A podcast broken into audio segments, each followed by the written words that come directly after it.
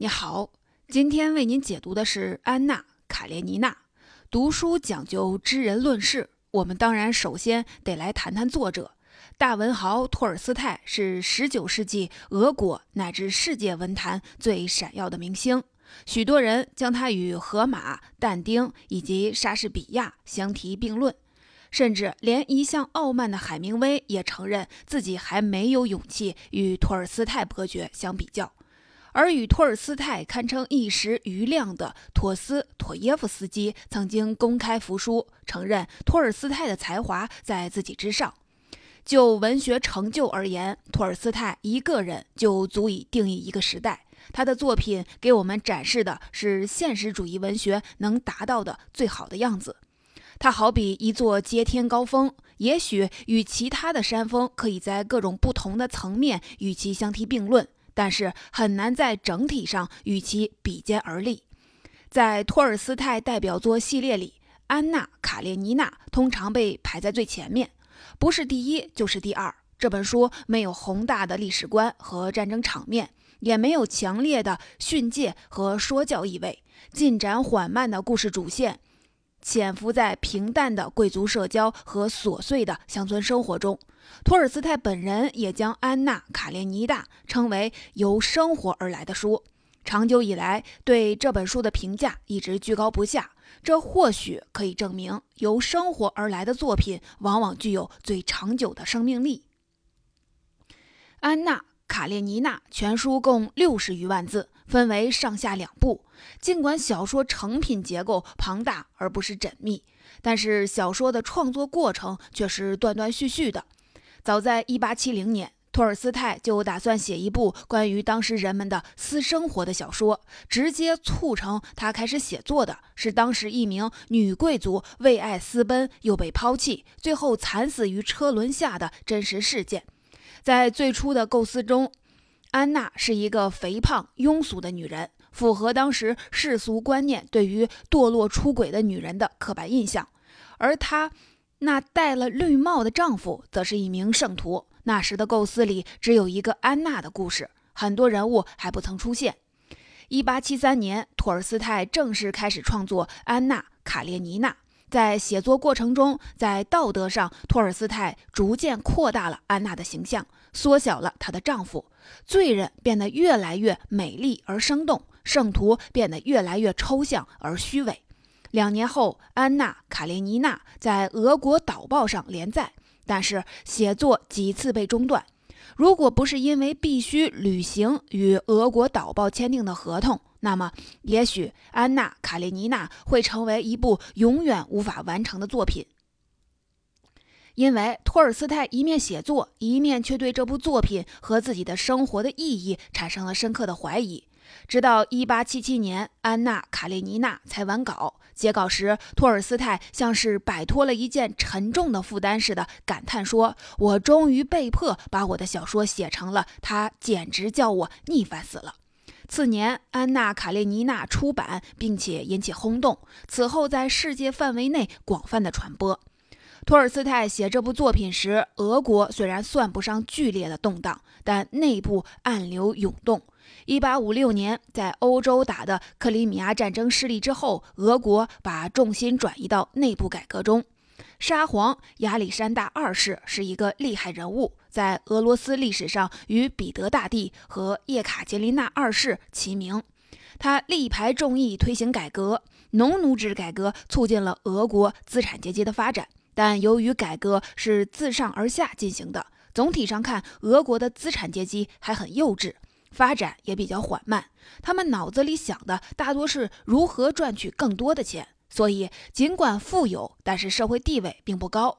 在这段时间里，贫富差距不断扩大，社会矛盾日益激化，法律和伦理、社会等级制度在新兴的资产阶级人文观念的冲击下，纷纷显现出崩溃的迹象。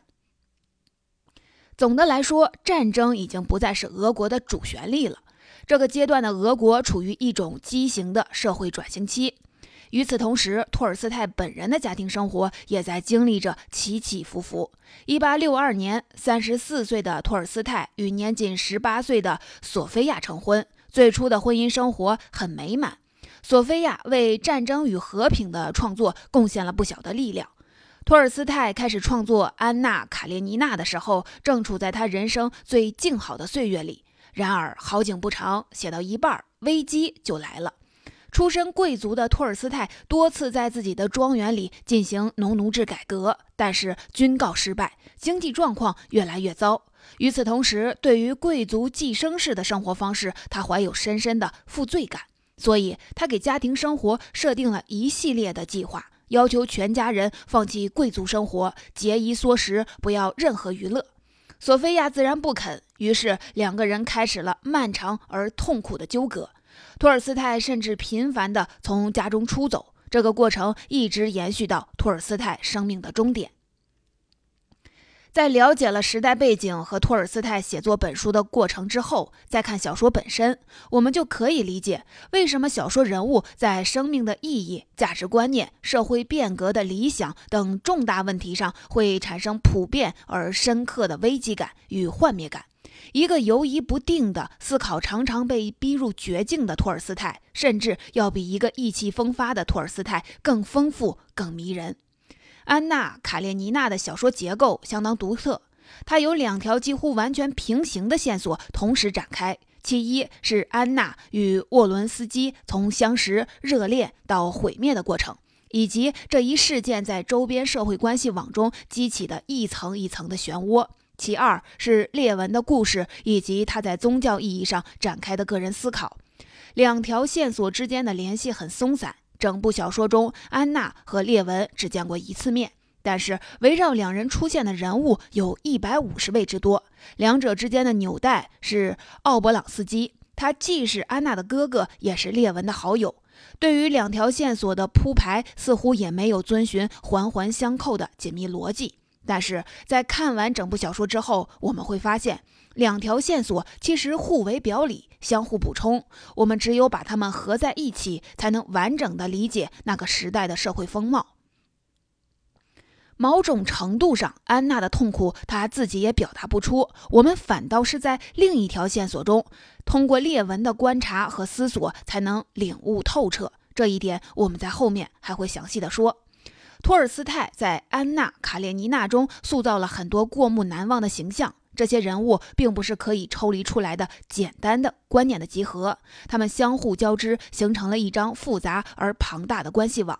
而托尔斯泰对于这张网的感知相当的敏锐，善于捕捉到有效的信息再表达出来。用他本人的话说，这网络不是由观念组成的，而是由别的东西构成，它的内涵绝不是用语言可以直接表达出来的。只有间接的描写人物行为和场景才能表达。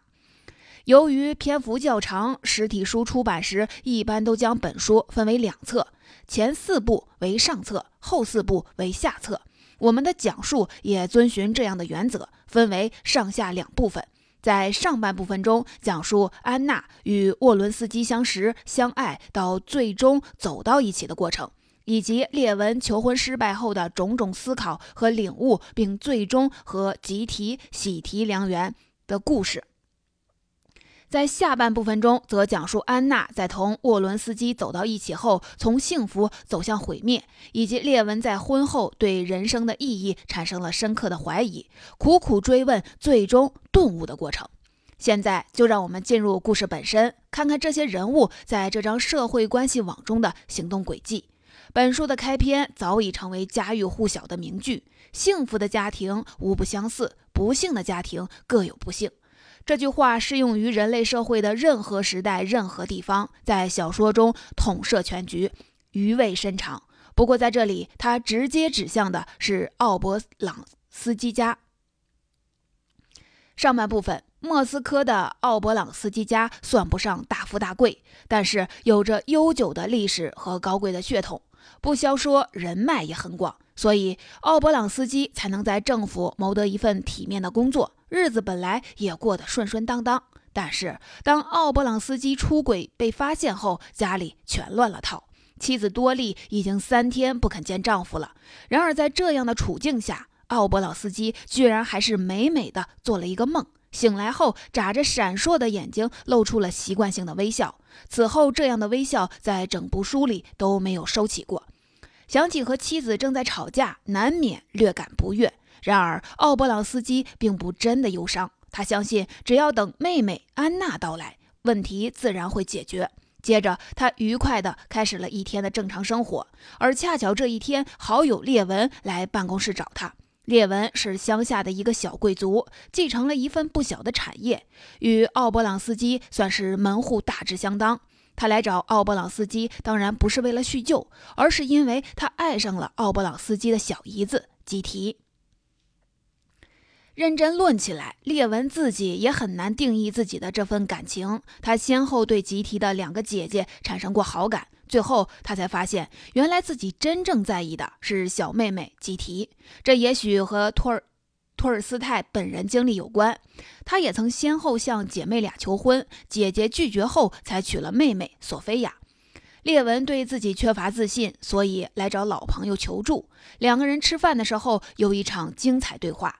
列文觉得奥布朗斯基的出轨简直是不可理喻，好比一个人吃的酒足饭饱，路过面包店却还要偷一块面包来吃。而奥布朗斯基接着大言不惭。面包有时候香气诱人，叫你克制不住。这话的内在逻辑就跟这是男人都会犯的错如出一辙。列文虽然不以为然，却还是被奥勃朗斯基的乐观情绪感染，于是鼓足勇气去向吉提求婚。然而这时情窦初开的吉提眼里只有一个人，他就是《彼得堡纨绔子弟》里的社交明星美男子沃伦斯基。所以列文的求婚遭到了拒绝。刚刚五十页过去，托尔斯泰的人物描写已经入木三分。尽管我们对奥勃朗斯基和列文的内心还不够了解，但他们的形象已经鲜明地确立下来。奥布朗斯基是一个极其自满，甚至有些唯我的人。文中前三十页，他就三次举起肥胖的手，阻止别人说下去，一次。对侍从一次，对秘书一次，对列文，似乎同时他也是在对着正想对他指指点点的读者说：“好啦，不要替我操心，一切尽在我的掌控。”所以，他根本就没有把出轨败露的事情放在心上，反倒一直努力为别人排忧解难，并从中获得乐趣。为什么几乎人人都喜欢奥布朗斯基？我们来看看书里的肖像描写。相比现代小说往往刻意回避人物肖像描写的做法，托尔斯泰的写法严格遵循古典程式，常常一下笔就通过身体结构勾勒人物的本质。奥奥勃朗斯基正值壮年，头脑简单，模样漂亮，肩膀宽阔，生活奢靡，步态轻盈。关键是无论何时都挂着一副讨人喜欢、自信的微笑。这样的人很难让人讨厌。用现在的说法，这个人总是浑身充满正能量。这样一张笑脸，甚至会让人觉得他的虚伪都是真诚的。再去深究这些正能量是不是真的的，那么正是一件毫无意义的事儿。列文在奥勃朗斯基办公室门口出场时，给人的就完全是另一种感觉了。他身板壮实，宽肩膀，蜷曲的胡须，手臂肌肉明显。他从不与人过分亲近，甚至刻意与人保持距离，敏感而有些易怒，尤其是对上流社会怀有敌意。显然，列文和奥勃朗斯基不会是一路人。托尔斯泰在小说中也直接告诉我们，他们是那种互相看不起的好朋友。又过了十几页，安娜终于踏着轻盈的步子登场了。她从彼得堡到莫斯科回娘家。与沃伦斯基母亲同乘一节车厢，因此在出车厢时和沃伦斯基擦身而过，只消短暂的一瞥，沃伦斯基就看到一股压抑已久、被有意掩盖的活泼生气，在闪亮的眼睛和微和微带笑意的红唇之间闪现。就是这样惊鸿一瞥，让沃伦斯基不可救药地爱上了安娜。火车发生了一场事故，一名车站站员惨死在车轮之下。安娜似乎对这场不幸非常在意，脱口而出“不祥之兆”四个字。纵观全书，这里正是一种暗示，指向结尾处安娜的卧轨。这一幕我们会在下期中细说。这里有两个细节需要你注意。首先，由于沙皇亚历山大二世大力推行改革，通过引进外国资本，兴修了大量的铁路。至19世纪末，俄国铁路总长度达到了约5万公里，这个长度是改革前夕的三十余倍。铁路贯穿了俄国，也贯穿在小说中。许多人物的出场和相遇都是在火车上或者车站完成的。其次，小说中的人物经常往返于莫斯科和彼得堡，尤其是几位女性。作为俄国历来最重要的两座城市，莫斯科和彼得堡对于新观念和新风尚的接受程度有所不同。彼得堡向来充当改革前哨，受到资本阶级人人文冲击最早。因此，彼得堡人通常叫莫斯科人更为新潮。这种情况甚至一直延续到了今天。安娜和她的嫂子多莉在一定程度上可以看成体现了这两座城市女性的特点。回到小说中，安娜到家以后，果然三言两语就说服了嫂子多莉。其实大家都明白，对多莉来说，她为家庭、孩子已经付出了全部的青春年华，不管什么原因，都无法让她放弃这一切。安娜恰好给了多莉一个台阶走下来，解决了哥哥和嫂子的问题以后，安娜受邀参加了一场盛大的舞会。当时人们都希望在这场舞会上，吉提和沃伦斯基这对金童玉女可以确定关系。出人意料的是，舞会上沃伦斯基并没有向吉提求婚，反而表现出对安娜热烈的爱意。但是安娜并没有做出明确的回应，第二天就动身返回彼得堡了。而吉提在舞会之后又羞愧又气愤，竟然生了一场大病，全家到国外去休养。列文则由于先前向吉提求婚被拒绝，没有参加这场舞会，直接返回了乡下的庄园。莫斯科的部分就在这四角关系陷入僵局时告一段落。在这一部分中，安娜·卡列尼娜在托尔斯泰笔下就像被一阵飓风吹进漩涡中的发光体。尽管多莉高贵贤惠，吉提美貌纯洁，但是安娜一出场，令他们全都黯然失色。从安娜下火车时的步伐，见到外甥们的欢喜，劝说嫂子的动情，在舞会上的绽放，骤然加快的节奏和环境气氛的烘托，让读者陪她一起感受挣脱束缚、回归本性的快慰。沃伦斯基一眼就发现了这种被压抑的激情与活力。对安娜来说，沃伦斯基的出现让她曾经不敢想象的爱情开始有了希望，就像一个大坝出现了裂口，尽管很小，却足以摧毁水流喷涌而出。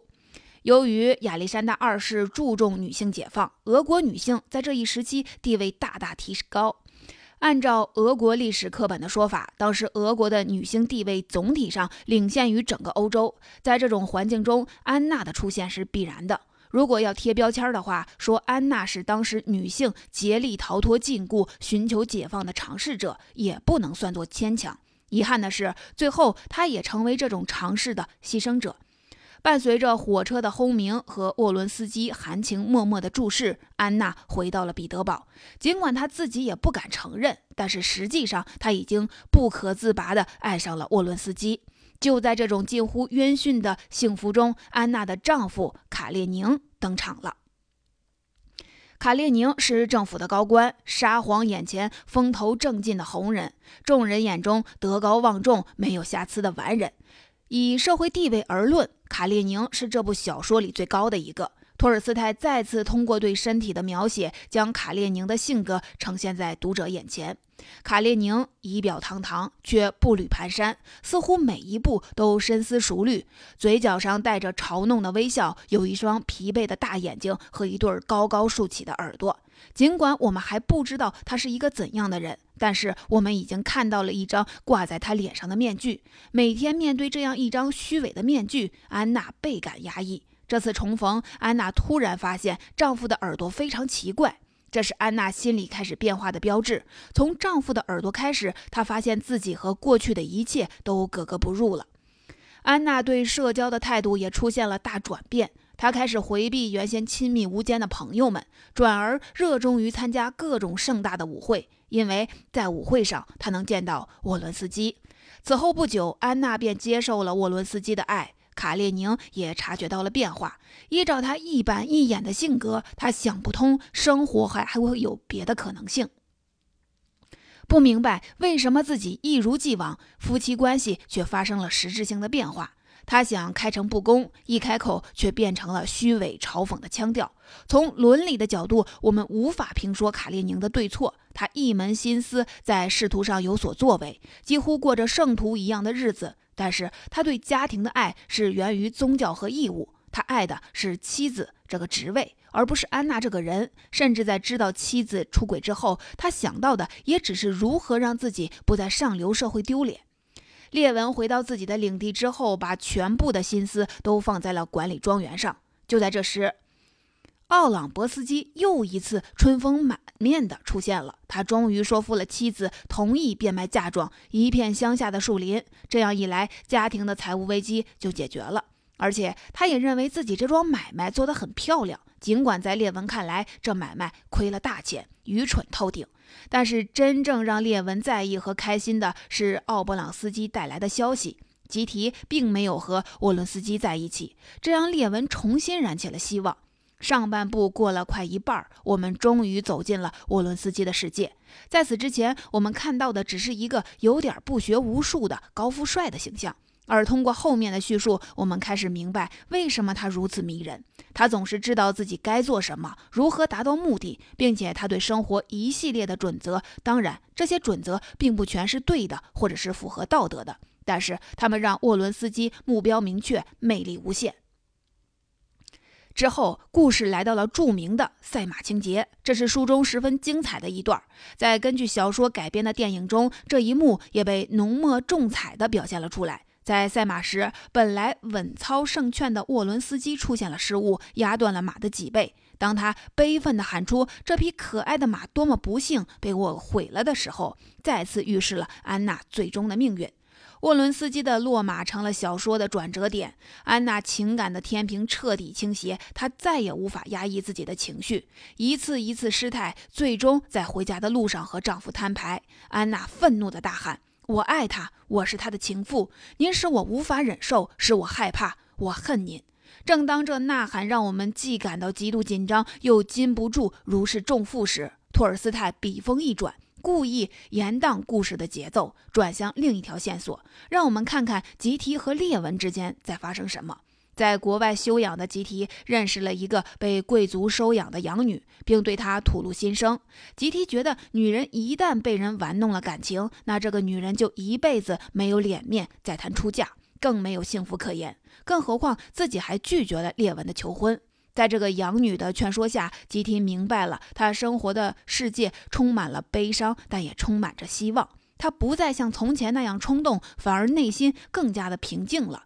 心病找到了新药，吉提身体上的疾病也彻底康复了。于是他决定回到俄国去看望姐姐多莉，而多莉刚搬到离列文的庄园不远的乡下生活。这时的列文正在家中和身为全俄著名作家的哥哥热烈地辩论着农奴制改革的问题。列文通过自己的种种尝试，明白了为什么农奴制改革在俄国是如此的困难。列文指出，无论交通、司法还是教育，都不是解决农奴制的关键，关键是利益。让农民明白自己是为自己劳动，才能从根本上解决问题。但是，正如现实中托尔斯泰本人的社会改革理想频频失败一样，列文跟哥哥辩论的时候也从来没有赢过。于是，列文选择去和农民一起割草劳动，来排解郁闷的情绪。这被他称为“劳动疗法”。割草一幕显然带有托尔斯泰式的说教意味。他希望贵族们放弃寄生式的生活，去参与劳作。但是事与愿违，甚至家人都不赞同他的想法。农奴制改革对俄国来说是一只潘多拉魔盒，无论彼得大帝还是叶卡捷琳娜二世都不敢轻易的触动。一八六一年，亚历山大二世签署了取消农奴制的宣言，占据俄国百分之九十人口的农奴获得了自由的身份和平等的地位，部分地区还成立了农民公社等组织。这是具有划时代意义的一步，也是俄国现代化的重要标志。然而，事实上，在取消农奴制之后，全国范围的农民所拥有的土地比以前更少了。农民仍需要通过赎买等方法才能从地主那里获得土地，得不到土地，市场原则和土地私有概念几乎是无法形成。农民生产劳动的积极性甚至不如以前，农村经常出现欠收和饥荒。在俄国，城里有些养尊处优的大贵族站在贵族的角度看农民，因为觉得他们可怜才支持改革。可是他们并不知道农民真正需要的是什么。而某些真正从农民角度看问题的贵族，往往都是乡下的小贵族。改革触及了他们的根本利益，所以也不肯支持改革。在这样尴尬的境地下，俄国的农奴制改革步履艰难。维文看到了这一点，一直想寻求解决办法。不管怎样，割草劳动之后，列文心情大好，决定去看望多利。路上，列文看到了一对年轻的农民夫妇的幸福生活，不禁触景生情。后来，当他在草垛上无意间看到来看望姐姐的吉提之后，他忘记了一切尊严和屈辱，内心只有一个想法：我爱她。列文和吉提的幸福有了苗头，但安娜并没有得到她期许已久的安宁。